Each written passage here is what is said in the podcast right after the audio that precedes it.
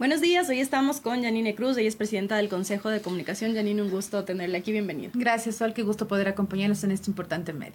Empezar, Janine, con em, las funciones del órgano que era originalmente el Cordicom, era el órgano regulatorio que se desprendió de la ley de comunicación que fue derogada en el periodo anterior y ahora se está trabajando en dos proyectos de ley nuevos desde la Asamblea. ¿Qué hace hoy por hoy el Consejo de Comunicación? Bueno, después de la reforma del 2019, eh, el Consejo de Comunicación asumió dos temas importantes. Primero es el ente de crear la política pública sobre el tema del sistema de comunicación, pero abordándolo al sistema de protección a los trabajadores de la comunicación.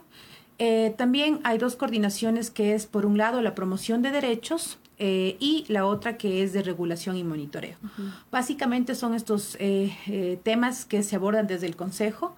Eh, a partir pues que asumí eh, la delegación por parte del Ejecutivo, me llamó la atención que esta institución no ha estado con una autoridad al frente eh, durante aproximadamente un año y todo lo que se ha podido realizar ha sido realmente por las personas que han estado con algunas delegaciones. Eh, por eso es que eh, no avanzó el proyecto en el sistema de protección. Nosotros una vez que retomamos empezamos a pedirle información, por ejemplo, a cada área, identificando una de las mayores falencias es que no se continuó con este proyecto del sistema de protección que era mandatorio en la ley del año 2019. ¿Qué es qué el sistema de protección? Sistema de protección, eh, lamentablemente, cuando fue la reforma del 2019, hicieron que un comité interinstitucional analice cuál sería la competencia de ciertos ministros, ministros de gobierno, ministros de seguridad. Con respecto a la comunicación. Con respecto a la comunicación. Y yo, sorpresa, supe que habían tenido varias reuniones en Carondelet, aproximadamente 14, pero no se definió cuál era la hoja de ruta o cómo se les podía proteger a los colegas periodistas en el quehacer eh, profesional.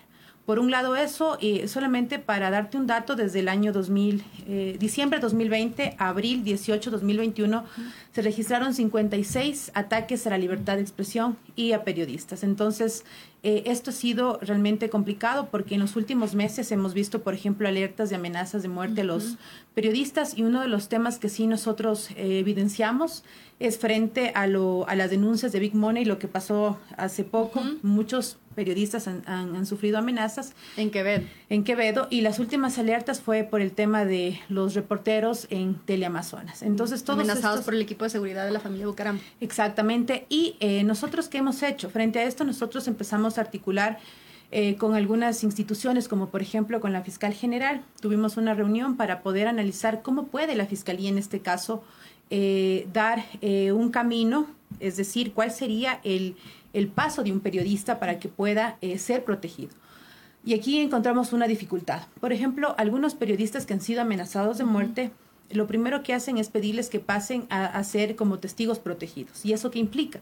Implica que muchos colegas renuncien a seguir haciendo denuncias o el trabajo de, en, donde está obviamente eh, lo más complicado. Entonces nosotros hemos eh, visto que esto es totalmente atentatorio, es una censura de alguna manera y más bien ejercicio periodístico. y más bien estamos canalizando otro tipo de seguridad donde no, no se le coarte el seguir trabajando, criticando en, esa materia que fue obviamente juzgado. Así que son temas importantes como por ejemplo también hemos abordado con el defensor público, el doctor Torres, eh, en donde de oficio la Defensoría Pública debería asistir a un periodista en el caso que sea amenazado en su quehacer profesional. ¿Por qué? Por ejemplo, si mañana hay una denuncia en tu contra, seguramente habrá un sinnúmero de profesionales del derecho que quieran asistirte en tu defensa. Eso no pasa con algunos periodistas de la provincia. Claro. Y eso es lo que nosotros hemos visto de alguna manera como una manera de proteger a nuestros colegas. Y bueno, esto ha sido uno de los acercamientos. De hecho, hoy tenemos una reunión con el relator por la libertad de expresión, Pedro Vaca, para ver cómo se continúa en este, en, en, en, este análisis, porque todavía estamos en la espera de que la Asamblea Nacional resuelva qué hacer con el Consejo de Regulación. Por un lado está el quitar ese fantasma regulatorio, pero por otro eh, dar paso, por ejemplo, a un observatorio eh, de medios o posiblemente eh, analizar casos como, por ejemplo, en, en, España hay un comité de autorregulación donde la mayoría de medios son partícipes de esto y luego pasan por un filtro donde hay instituciones de la academia, de la sociedad civil y también del Estado.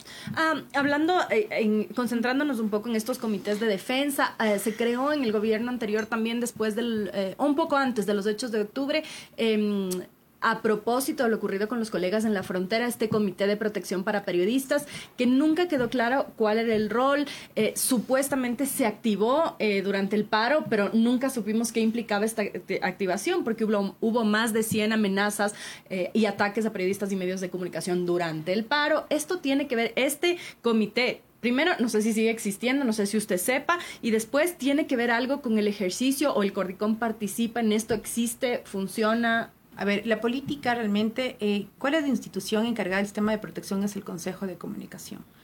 Hay un acuerdo interministerial que a la cabeza del Ministerio de Gobierno, donde se hizo este comité con varios ministros que lamentablemente fue como, yo te lo digo, era como para tratar de bajar el tema, sobre todo desde los colegas del comercio y en lo posterior de octubre. ¿Cuál es mi preocupación, Sol? Nosotros encontramos un informe más allá de, de, de, criticar de cuál o línea sea eh, tal autoridad. Eh, nosotros identificamos un informe eh, levantado justamente en octubre, aproximadamente cuando se da una alerta, la Coordinación de Monitoreo y Regulación tiene aproximadamente siete días para poder establecer el informe para ver si es atentatorio o no. Y resulta que encontramos un informe en que en un día se levanta en contra de un medio que era Radio Pichincha. Entonces, como puedes ver, es súper sensible que desde una institución se pueda dar quizás esta clase de, de informes porque puede ser atentatorio, puede ser dirigido y eso, lo que acabamos de, de, poner en ejemplo, se vivió en años anteriores. Por ejemplo, desde el año 2008 eh, hasta el 2015, identificamos 2.400 atentados a la libertad de expresión por la Supercom, por el Cordicom, pero ahora que ya no hay, eh, no son, el Consejo de Regulación eran los ojos de la Supercom. Y en este caso nosotros hemos visto lo, necesario que es de obviamente tener eh, la promoción de derechos, pero de ninguna manera esta institución tiene que sacar un informe para sancionar. Tranquilamente lo puede ser la Defensoría del Pueblo, eh, si un ciudadano se siente obviamente atentado en su derecho, hay el, Comité por los Derechos de nuestros niños y niñas y adolescentes, y eso nos deja claro de que es importante institución, pero para tener claro cuál es, el Estado es el que marca la cancha de cómo los medios se tienen que autorregular, que es una de las políticas que nosotros tenemos clara para poder trabajar. Así que el Consejo tiene, ese yo creo que es la columna principal de este Consejo que lamentablemente no ha dado resultados porque estuvo sin autoridad al frente. Claro, y, y, finalmente este otro consejo, este, eh, este eh, de protección, comité, perdón, de protección que eh, estaba coordinado desde el Ministerio de Gobierno. durante la pandemia, por ejemplo, se pedía activación por las condiciones, información por un lado y activación hacia los periodistas que estaban en condiciones lamentables, sobre todo en Guayaquil al principio cuando fue el pico mayor de la pandemia, se pedían colectas entre los chats de periodistas porque estaban en condiciones realmente precarias y llevaban meses sin activarse. Entonces, se le preguntaba qué está pasando y el comité no terminaba de activarse cuando supuestamente parte de su misión era precautelar la seguridad de los periodistas en cualquier ámbito. Claro, lamentablemente no se dio seguimiento porque no había una hoja de ruta clara. Mm. Eh, fue eh, desde la eh, reforma del 2019, se, yo creo que fue de alguna manera para poder maniobrar este comité interinstitucional porque no dio resultados. Ahora lo que tú señalas en pandemia fue también eh, súper complicado, porque nunca hubo, por ejemplo, un informe donde alertaba cuando la Secretaría de Comunicación no daba información. Muchos periodistas, por ejemplo, cuando fueron las elecciones del, eh, de, de, este periodo, eh, no permitían, por ejemplo, medios como, como el, tuyo poder estar transmitiendo en vivo, por ejemplo, los resultados. Entonces, estos también son alertas que sirven para tener claro cuál sería la política por parte del Estado para garantizar este, este libre eh, trabajo, sobre todo el tema sensible que es el periodismo. Una de las cosas que se había discutido en su momento eh, y del cual había como una alerta bien importante, que se decía que las instituciones creadas a través de la ley de comunicación eh, lo que hacían era más bien trabajar en contra de los periodistas y no había una visión de protección que el lamentable hecho de secuestro y asesinato de los colegas del comercio demostró cuán desprotegidos estamos los periodistas. En ese sentido, qué política puede haber para proteger el trabajo en el ejercicio del periodismo desde distintos ámbitos, porque como usted bien dice, quizá hay unos periodistas que tienen más foco de atención, por lo tanto están más protegidos por la propia opinión pública, por la propia mirada que tienen encima, mientras que en provincias hay, en las, sí, a nivel nacional, fuera de, de, Guayaquil y Quito, quizá eh, hay menos visibilidad y por lo tanto también se conoce menos de los riesgos, están mucho más expuestos. Me parece que hay eh, varios organismos internacionales donde nos dan, por ejemplo, cuál es un manual de protección al periodista. Hay la eh, federación, obviamente, a favor del periodismo, donde ellos tienen un mapeo de las zonas, por ejemplo, más sensibles del periodismo, en donde tienen zonas rojas y, hay que, en este caso, compartir estas experiencias para que desde los medios de comunicación poder capacitarse, que hacer eh, algo que me parece también indispensable es, eh, lo hablamos de hecho con varias autoridades. Por un lado, la fiscal me puso un tema que me parece indispensable. Muchos periodistas sacan información. Y ella nos señala, a veces es una investigación que está tan sensible y que sacan información y dañan obviamente el proceso Pero la propia fiscalía filtra a periodistas de información. Por un lado, pero por otro lado es importante conocer cuál es el trabajo del fiscal, indudable. Pero es importante que los fiscales también entiendan cuál es el quehacer periodístico. Entonces yo creo que ese, es, ese tema de intercambiar estas experiencias van a entender por qué un periodista saca información Tú eres responsable de tu función, tú tienes un compromiso con la verdad más allá obviamente del proceso de investigación. Segundo, ¿qué pasó por ejemplo en octubre? Hablábamos con algunos eh, policías, decían, es que en toda la protesta no se sabía quién era periodista y quién no. Entonces yo creo que es importante en ambas vías poder eh, repensar cuál es el trabajo del periodista y también la policía.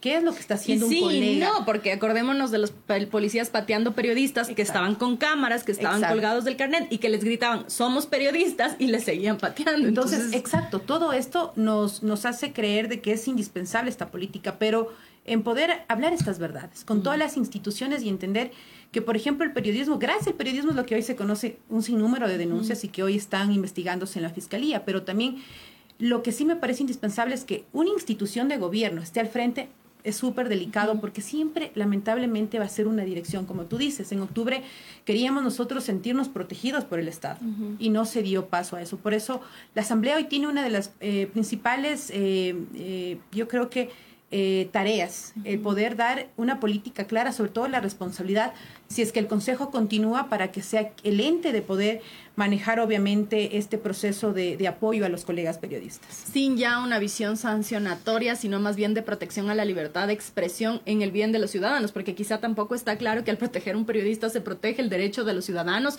de estar informados. Eh, en un discurso eh, estigmatizante contra los periodistas era, no, creen que están por encima de la ley, no sé qué. Finalmente uno tiene que responder por lo que dice, por la investigación que hace, por el comentario que emite, eso siempre... Por supuesto. mira, la mayoría de ataques a la libertad de expresión o denuncias a periodistas han sido desde la autoridad o de instituciones. Entonces, si un ciudadano se siente vulnerado por lo que tú puedes decir, hay los canales para que se defiendan. Por eso es importante el poder debatir el tema de la despenalización de la calumnia, por ejemplo. Entonces, por dos temas. Primero, las autoridades tenemos que ser tolerantes y hay sentencias de la Corte Interamericana y de la Corte Suprema de Estados Unidos donde nos dicen a los funcionarios públicos y a los políticos que tenemos que ser tolerantes porque es parte de nuestro, obviamente. El nivel de exposición es otro. Así es. Y segundo, sí me parece que es eh, importante también hablar del tema de los medios públicos. Muchos eh, medios que pertenecen a las prefecturas o a las alcaldías se convierten en una agenda de la autoridad pero esta agenda no está en sintonía, obviamente, con, una agenda social. Pero ¿quién dice eso, de nuevo? ¿Quiénes, quiénes son los llamados a dictar? Porque entiendo que puede haber eh, eh, medios de comunicación, y los hay, de hecho, con líneas editoriales además variopintas, ¿no? que podemos ir desde unos que se pueden considerar aliados del gobierno nacional, otros que se pueden considerar aliados de las prefecturas, todo digo esto entre comillas, ¿no? Eh, porque depende quién considere y a quién. Eh, dentro de ese espectro, ¿quién es la persona, quién es la institución que va a decir, ah, no, pero tú estás hablando súper bien del gobierno, entonces tú no eres un medio de verdad. Ah, tú en cambio, si estás hablando mal del gobierno, entonces tú sí eres un medio de verdad. Y lo mismo con los gobiernos locales. ¿Cuál es la figura que va a decir cuál es el buen periodismo, cuál es el buen periodista, cuál es el buen medio? Bueno, es que aquí hay dos temas. Por un lado, la ley del de, manejo de los medios públicos. Más allá de que, de que sea el alcalde o el prefecto, tienen que llegar periodistas a cuestionar. Si algo está pasando mal en esta institución, tiene que criticarlo. Es importante esa independencia. Por eso, a la par, tiene que ir el tema de la ley de medios públicos. Y segundo, malo o buen periodista la gente tendrá que decidirlo. O sea, la gente sabe cuando una autoridad cumple. Y yo sí creo que aquí las autoridades tienen que entender algo. Cuando un periodista critica tanto y cuando hay una avalancha de comunicación, algo está pasando. Mm. Yo creo que sí es una alerta para que el funcionario o la autoridad entienda de que algo no está haciendo bien. Así que en ese sentido me parece que es importante primero poder plantear que el Estado trace la cancha de la autorregulación. Nosotros no creemos en la sanción, personalmente no. Yo creo en la autorregulación, creo en las normas deontológicas, toda profesión las tiene. Hay, como en todo lado, buenos y malos eh, profesionales, sin embargo, me parece que es indispensable hoy garantizar justamente las reglas claras del juego. Y para eso la Asamblea Nacional tendrá obviamente que debatir, no es tan fácil, unos hablan ya de regular redes, otros hablan de poder catalogar cuál es un medio digital, por qué es un medio digital, eh, basta con abrir una página en Facebook y, empezar. Esa era justo la siguiente pregunta que le iba a hacer, porque originalmente Cordicom era el que registraba los medios de comunicación, no sé si todavía tiene esa función de que tienen que registrarse muchos medios digitales no estamos registrados, no nos registramos nunca, porque era un arma de doble filo. Claro entonces te registras como medio, entonces la siguiente te sancionan por cualquier cosa como pasaba en esa época. Visto desde ese... Y, por otro lado, entiendo también, nos daban en algún momento alguna explicación una institución pública que nos decía, ¿cómo hacemos con los medios digitales? Si es que todo el mundo nos dice ahora que es un medio digital. Es decir, te abres una página web y ya eres un medio digital. ¿Cómo se distingue un medio digital? Entonces yo le decía, bueno, pero establezcan criterios, o sea, no sé, tienes un mínimo de personal, pagas un mínimo de sueldo, hay un mínimo de, equipos, hay un mínimo de producción en, una, eh, en un tiempo determinado, o sea, podrían haber criterios para hacer esta distinción que yo entiendo que puede ser una preocupación, porque también nos decían, por ejemplo, durante campaña electoral, que muchos partidos políticos sacaban el medio Pepito y de repente querían asistir a las coberturas como los otros medios cuando en realidad no era un medio de comunicación. Mira, el tema de las plataformas es súper sensible. Primero, eh, antes era obligación para que pauten en tu medio, está registrado el Consejo de Regulación. Muchos colegas me han dicho, yo no quería hacerlo por lo que tú dices, nos servía para dar nuestra información y para que inclusive nos boicoteen la publicidad o nos persiga. Eh, bajo el artículo 5 de la actual ley, eh, los medios que tienen que registrarse son los medios tradicionales. Aquí no entran los medios digitales porque no está con, no, no está definido qué es un medio digital, justamente por este, por este tema. Hay algunos medios digitales que sí se encuentran en el registro, en el catastro. Sin embargo, inclusive hubo una, eh, una, mm, un informe de Contraloría donde le decía el Consejo de Regulación que la información que pide es demasiado extensa. Imagínate, eran 160 y pico preguntas y ahora hay un reglamento que se ha modificado para 30 preguntas. No sé si ahora se pueda concebir el Consejo eh, como un catastro para poder identificar, por ejemplo, el número de medios que existan, para poder capacitarlos. El Consejo, por ejemplo, de Comunicación hoy tiene convenios con la Academia, donde están otorgando becas. Recién entregamos de la Universidad, UNIR. Y es importante para seguirles eh, profesionalizando o apoyando por un lado esto, pero por otro lado sí me parece indispensable es en qué se va a constituir el Consejo. O sea, yo a raíz de lo que pasó, por ejemplo, con la posta en TC, empezó un debate tan fuerte de que se tiene que seguir regulando los medios y tienen que existir sanciones. El síndrome de Estocolmo se llama. Yo no entiendo cómo. ¿Cómo pueden pedir, obviamente, que se siga multando un medio de comunicación? Y el otro tema es de los medios tradicionales versus la, la nueva era digital. ¿Cuánto paga un medio digital? Igual que un medio eh, tradicional. Todo esto tiene que la Asamblea obviamente eh, poder debatir, analizar. Eh, y claro, todo tiene que regirse sobre la definición de qué es un medio digital. Como tú dices, son profesionales de la comunicación, no son profesionales de la comunicación, pagan impuestos, tendrá una parrilla programática, etcétera. No es un tema fácil que tiene la Asamblea, sin embargo, creo que de todo lo que se ha dado en estos 15 años se tiene que aprender. Primero que la censura, eh, la multa ha servido para silenciar voces, para eh, atacar a periodistas. Y segundo, también lo que acaba de pasar con la Corte Interamericana de Derechos Humanos frente al caso de la opinión Emilio Palacios. Mm. Ningún periodista puede, obviamente, ser perseguido por dar su opinión. Aquí yo creo que hay muchos políticos que tienen la piel muy sensible y quienes tienen obviamente esas sensibilidades porque tienen algo que ocultar lamentablemente.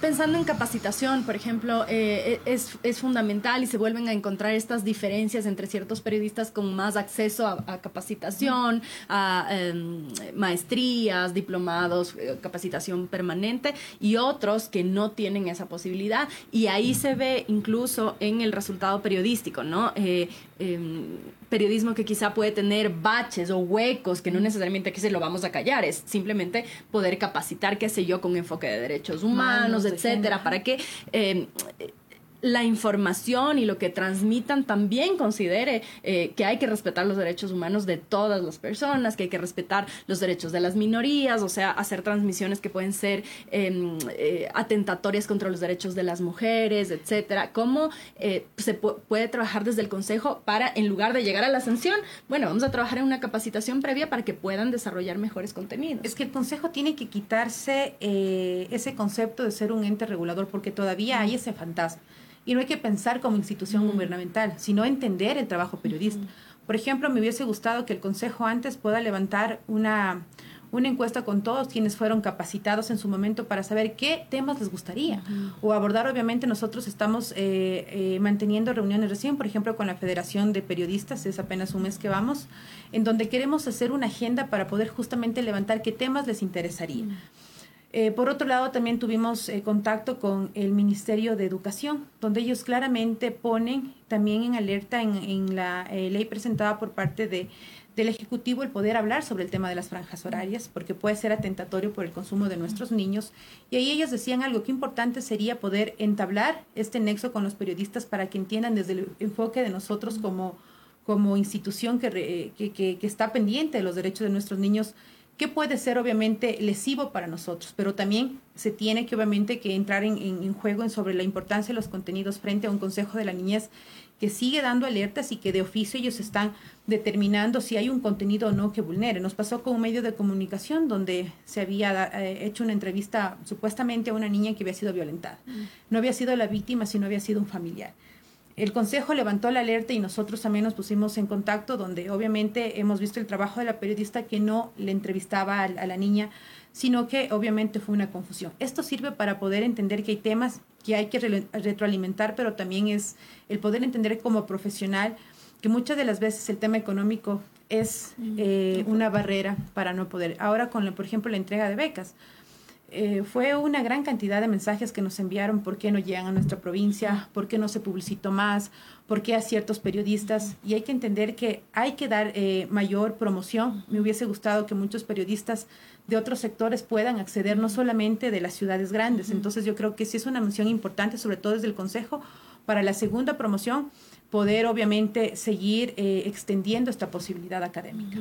Em, dos cosas que no quiero dejar por alto, ya el, tiempo el tiempo nos gana, pero el asunto de las federaciones y los gremios ha sido otra de las grandes discusiones en estos últimos momentos de pandemia, sobre todo. Em, por ejemplo, voy a poner la discusión que es súper incómoda para muchos periodistas, pero es la vacunación discrecional al momento que todavía era escasa, ¿no? Entonces, un gremio decide quién se vacuna, porque como tú eres agremiado, entonces tú sí, tú eres mi amigo, tú no, sin criterios claros, sin transparencia transparencia, etcétera, y en los chats de prensa se armaban unas broncas unos contra otros, porque no, y quiénes son ustedes y qué federación, yo ni les he conocido, nunca en la vida les he escuchado, eh, pero ¿por qué vacunan gente de 20 años que está en teletrabajo y no a los periodistas? El propio caso de Hernán, Hernán fue uno de los más críticos de esta, Hernán Higuera fue una de las personas que más criticaba eh, activamente en el chat diciendo, me parece que hay que esperar la fila o me parece que tiene que haber, eh, como coincidíamos otros colegas, criterios claros. Sí hay primera línea, pero también dentro de los periodistas no todos estamos expuestos al mismo nivel. Entonces, ¿cuáles van a ser estos criterios? ¿Qué tanto representan estos gremios? Dentro de toda esta discusión, ¿qué, qué, qué, tan importante es este rol de estos gremios que no necesariamente representan a todos los periodistas que hay? Muchos de los periodistas menos de 40 años ni siquiera son parte de estos gremios, o menos de 35, los más jóvenes no están allí. ¿Cómo se puede trabajar con gremios que quizá ya no son del todo representativos del periodismo? Bueno, es legítimo la constitución justamente de estas federaciones por el periodismo. Ahora hay que hacer un mea culpa en todos los sentidos. Como Estado hemos fallado, como Consejo obviamente de Comunicación se ha fallado, los gremios están, obviamente, para poder ser solidarios con su gremio. ¿Qué ha pasado? Yo creo que este proceso debe de llevarnos a madurar en una sola línea. Trabajar de la mano con las instituciones que pueda, sí, precautelar el trabajo periodístico, pero también ellos ser eh, quienes acompañen a las alertas. Porque si no existiría, por ejemplo, ciertos eh, mecanismos eh, de alertas digitales o la voz de ustedes, quizás no hacen eco de, para qué están constituidos. Nosotros hemos pedido con la mayoría de eh, organizaciones en la defensa de los trabajadores de la comunicación justamente para poder sentarnos y hablar. ¿Qué esperan del Consejo? Ellos, ¿cuál va a ser su papel en la discusión de la, de la nueva eh, reforma a la ley orgánica de comunicación? Queremos darles todos los insumos para que de alguna manera ellos sean partícipe de la construcción. Porque ¿cuál es mi, mi, mi, mi miedo, Sol? Y te lo digo sinceramente es que a raíz de todo lo que ha pasado pidan más entes reguladores. Y eso sí me, me parece que es totalmente atentatorio. Eh, este gobierno eh, obviamente tiene clara la línea de poder analizar el tema de libertad de expresión, pero ¿qué pasaría si este proyecto no eh, asume obviamente la aspiración, en este caso, de, de tantos años y de tantos activistas? Por eso es importante que la federación no sea un ente pasivo en esta toma de decisiones, sino activo. Nosotros ¿Pero qué pasa cuando las federaciones han sido las mejores aliadas de los gobiernos que callaban ah, a muchos periodistas? Pero los miembros de estas organizaciones, de esas federaciones, tendrán que ser críticos. Mm. Mm, ¿Quiénes son los que firman y quienes son parte del colegio, por ejemplo, de periodistas? Tendrán que asumir, obviamente, esa representatividad. Lamentablemente siempre estamos acostumbrados a que estén ahí y cuando exista realmente un problema salir a, criticar. Nunca se ha tomado o se ha prevenido que pase tal situación, sino que, bueno, hemos, hemos, hemos logrado articular esta gente. Esperemos que realmente puedan ellos acompañar sobre todo en este debate, pero también asumir que si están al frente de tal federación o, de tal colegio puedan ser los defensores. Y quizá, Janine, también considerar que muchos periodistas en ejercicio que no somos parte de esas federaciones eh, pueden tener criterios también distintos, porque muchas veces pasa que los criterios de quienes están en el ejercicio diario, del que sale la cobertura diaria, es totalmente disonante con alguien que está o en el escritorio o eh, representa una federación, porque mucho pasa que tienes el título de comunicador social, pero no ejerces el periodismo. un comunicador social puede ser un comunicador institucional, institucional, un relacionista público. Son profesiones muy respetables, pero que no tienen que ver con el ejercicio del periodismo. Entonces, el título per se no te convierte en periodista. no, indudable. Es el ejercicio el que, el, el, que distingue un poco. Eh, de hecho, la eh, clasificación de periodista es, incluso si no tienes título, pero estás en el ejercicio profesional, sales, haces cobertura, tienes una cam, los camarógrafos, los fotógrafos, los asistentes, están mucho más en la cancha periodística que alguien que pueda tener un título y no ejerce. Eso nos pasó a nosotros cuando eh, compartimos con el Ministerio de Salud eh, algunas inquietudes. Por ejemplo, tenemos un registro de 1.400 medios. Pero ¿cuántos periodistas hay? Y habían que son abogados, periodistas, que son eh, comunicadores que no ejercían y se dedicaban a otras actividades. Entonces, es importante que los medios de comunicación también puedan tener claro cuál es, eh, obviamente, cada una de las profesiones, pero como tú dices, cuando sale un camarógrafo, sale con su reportero, sale con el conductor. Por eso es que llamamos los, eh, el, trabajo de la comunicación no solamente al periodista, sino quienes acompañan para que puedan, obviamente, salir al lugar de los hechos. Por eso era tan importante que entiendan la visión de lo que es un reportero, que no solamente es él, sino es todo el equipo que estaba sometido. Por ejemplo, en esta pandemia, lo que pasaron con varios colegas es justamente por la falta de, a veces, de comprender los riesgos de nuestra profesión y que el Estado tiene que estar preparado para darle toda la protección del caso. Muchísimas gracias, Janine. Se nos quedan algunas cosas, pero el tiempo nos ganó. Espero poder volver a conversar con claro usted. Que sí. Eh, un gusto haberla tenido. Igualmente, Sara. Esta fue la conversación con Janine Cruz, presidenta del Consejo de Comunicación. Nos volvemos a ver mañana, ocho y media de la mañana por gk.city. Acuérdense que pueden escuchar todas las entrevistas en su plataforma de podcast favorito también. Así que tengan un excelente día.